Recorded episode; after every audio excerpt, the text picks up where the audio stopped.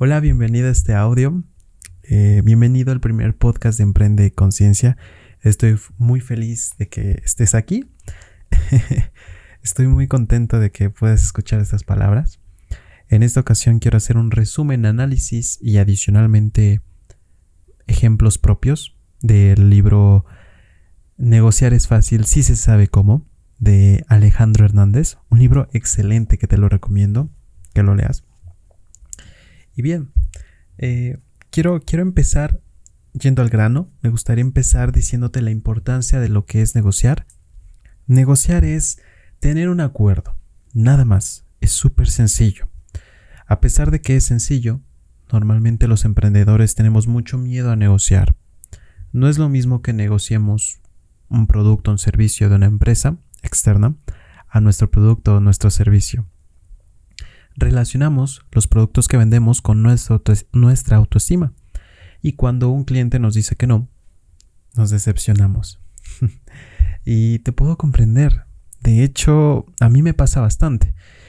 Antes yo tenía mucho miedo a negociar porque tenía un miedo innato a que me dijeran que no.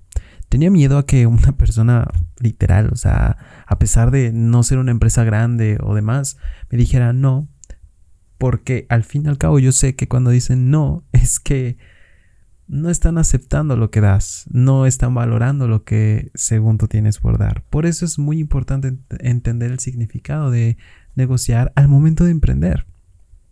Bien, confundimos un poquito la negociación con la venta. Mira, el proceso, en el proceso de venta la negociación es la parte más importante. La negociación está en medio de la venta. La venta va desde la primera vez que tu cliente prospecto ve tu producto o servicio hasta que te da su, dinero. La negociación es ese equilibrio de las dos partes para que ambos estén bien, para que puedan tener una relación a largo plazo y, ¿por qué no? Hasta una amistad. Es bastante interesante la negociación porque a partir de aquí van a saber los clientes cómo tratarte, como una persona de alto valor o de poco valor. Y bien, no me, no me voy a enrollar más. Así que comenzaré con una de las frases más importantes del libro, la cual es un negociador no cede, intercambia. ¿A esto que, a esto qué se refiere? Verás, cuando uno negocia, el cliente quiere poner sus términos y condiciones. Esto es completamente natural, completamente normal y es óptimo el cliente por naturaleza ya sabe que él tiene supuestamente el poder, por eso tiene más confianza de exigir cosas, exigir un menor precio, exigir em, que trabajes más por el mismo precio, demás, ¿vale? Y sin embargo, nos han, nos han inculcado esta perspectiva de que, bueno, el cliente es el jefe, ¿no? Sinceramente cuando ves esta perspectiva así, y la, o, sea, en la teoría es correcto, pero cuando lo llevas a la práctica, a tu día a día, empiezas a tener una baja autoestima al momento de negociar, porque aceptas los términos y condiciones que te dice el cliente. Tienes que estar consciente de que al cliente tú lo vienes a ayudar, le vienes a aportar valor, mas no aceptar lo que él dice sus términos y condiciones. Quiero separar mucho esto porque irónicamente cuando tú aceptas el precio que él te dice, su presupuesto y demás, lo único que estás haciendo ante sus ojos es que no te estás valorando tú. Y créeme que si no te valoras tú, no te, no te va a valorar él. No te va a valorar el cliente. Entonces, ¿qué es ceder? Ceder es de que tú aceptes si por ejemplo él te dice, mira, está bien tu propuesta, pero quiero que bajemos el precio. O por ejemplo, quiero que esto sea a pagos, no a crédito, a pagos. que te diga, mira, te pago esta semana y la próxima semana también. Eso es ceder. Y que tú digas, sí. ¿Qué se hace entonces? Bueno, se intercambia.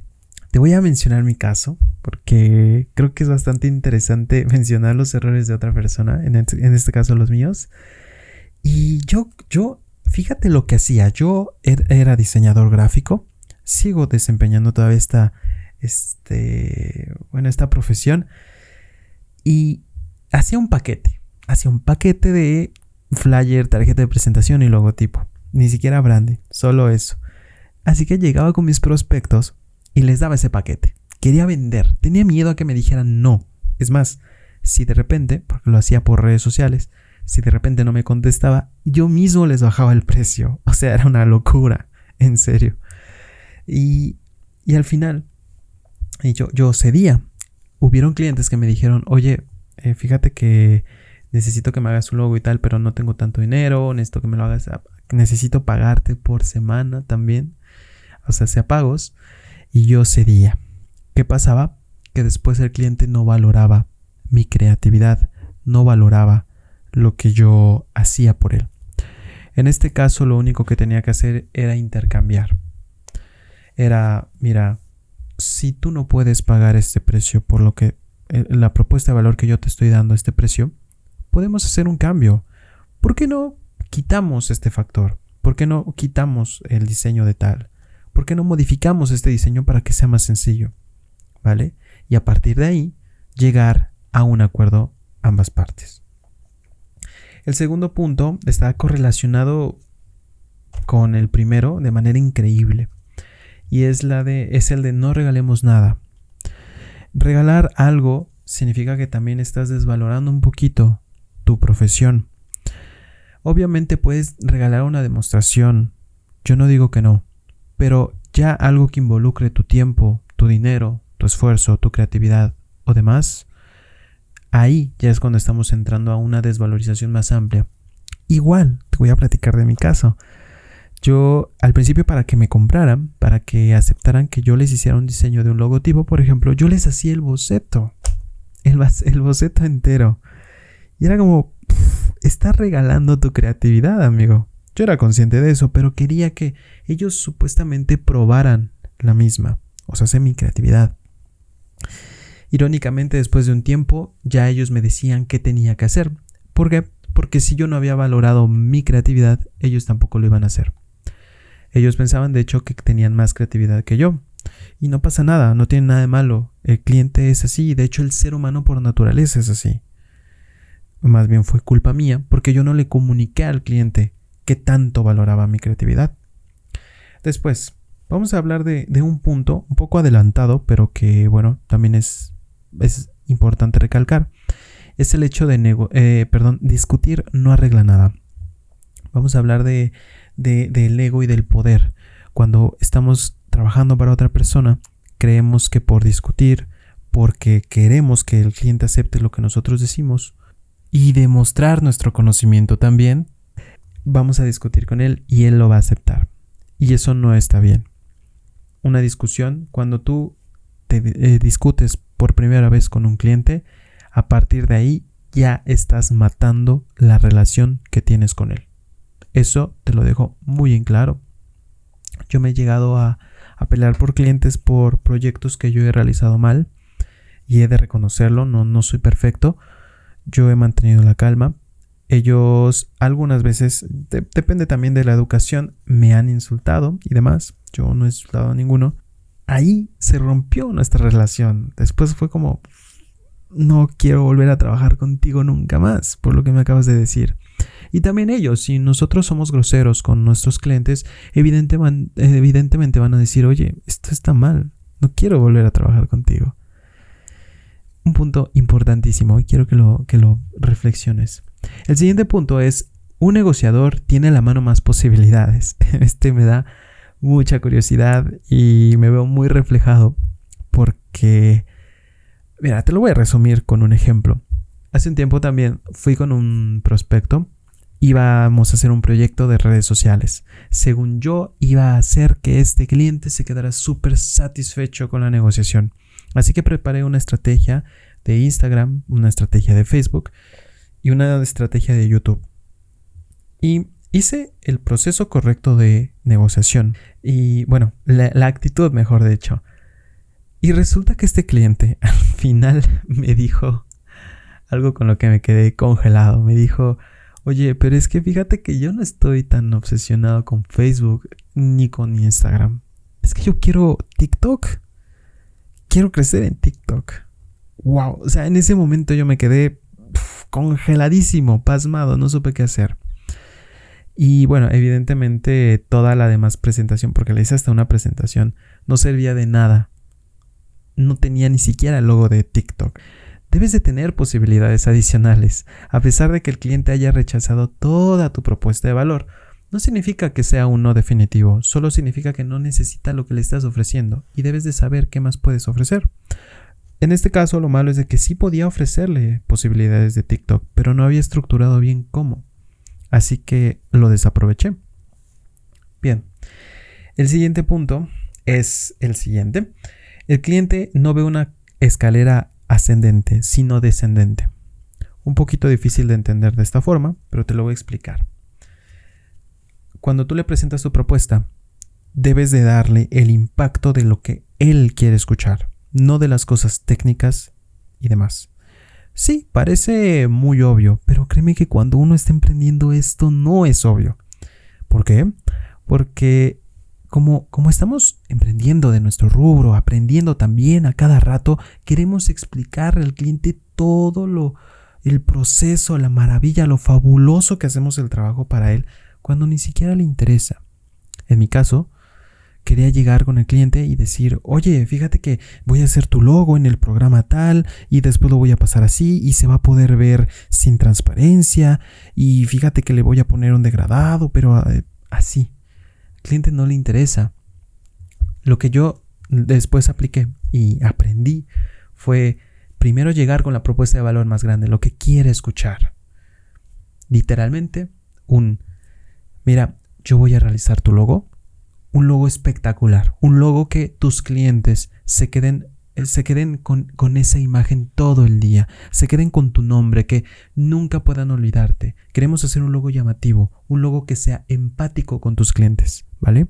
Y que hasta te recompren por acordarse de ti. Eso es lo que quiere escuchar un cliente. No quiere escuchar si lo haces en Illustrator y demás, ¿ok? Eh, te pongo mi ejemplo porque quiero que te veas reflejado, que lo apliques en tus proyectos. Además de que también cuando empecé con las redes sociales, igual lo mismo. O sea, quería al cliente decirle, fíjate que yo sé manejar Facebook Ads y sé cómo moverle a las métricas. Eso no le interesa. Lo que le interesa es de que le digas que él va a tener una nueva imagen, un nuevo estatus y que va a vender más. Punto. Nada más. Es más, si hay cosas que no te pregunta tu cliente es porque no le interesan, no trates de convencerlo, ¿vale? Al momento tú de decirle más cosas que no te ha preguntado, pierde su atención, está divagando. Y bien, voy a pasar al siguiente, el cual es un negociador calmado es el que más éxito tiene. Una frase, créeme que para mí impactante porque yo tenía esta perspectiva de las películas que un, negociador entre más carismático, entre más comunicativo, entre más improvisador, pues tenía más éxito. Y claramente, si te lo pones a pensar detenidamente, no es así. Todo mundo quiere que lo escuchen. Todo mundo quiere hablar de lo fantástico que es él o su marca. Tú cuando vendes tus, tus servicios, tus productos, lo que debes de hacer es sentarte a escuchar. Nada más. Es más, Puede, puede que hasta dentro de la negociación una hora completa estuvo hablando el cliente y solamente 10 minutos hablaste tú como negociador. Y funciona. Créeme que funciona. Es increíble. Pero es que es así. A la gente le gusta ser escuchada y a tus clientes aún más. Además de que te permites no desgastarte tanto en la comunicación y ocuparte más en lo que le vas a ofrecer a tu, a tu cliente. Una estrategia sumamente inteligente. Es más, un tip extra sería que des espacios en la conversación. Espacios grandes. Cuando el cliente siente menor presión, le estás haciendo un gran favor y además le estás brindando mucha confianza. O, piénsalo tú, ¿qué preferirías? ¿Preferirías una persona que esté hable y hable y hable y no te deje hablar? ¿Y que no te deje pensar si quieres contratar o no su servicio? ¿O otra persona que otro negociador que se sienta, te escucha, te propone algo y es más, hasta te dice, oye, voy a ir al tocador, mira, piensa la propuesta, piénsalo por 10 minutos y yo en un momento vuelvo. Oye, voy a ir a un café. ¿Necesitas algo? Mientras tú lo analizas, lo piensas con tranquilidad. ¡Wow! O sea, evidentemente vamos a escoger al negociador que nos va a dar ese tiempo de descanso y de análisis. Así que bueno, este estos han sido los puntos más importantes para mí de este libro. Espero te sirvan muchísimo y también que los apliques. Por mí es todo. Así que nos veremos en el siguiente podcast. Hasta luego.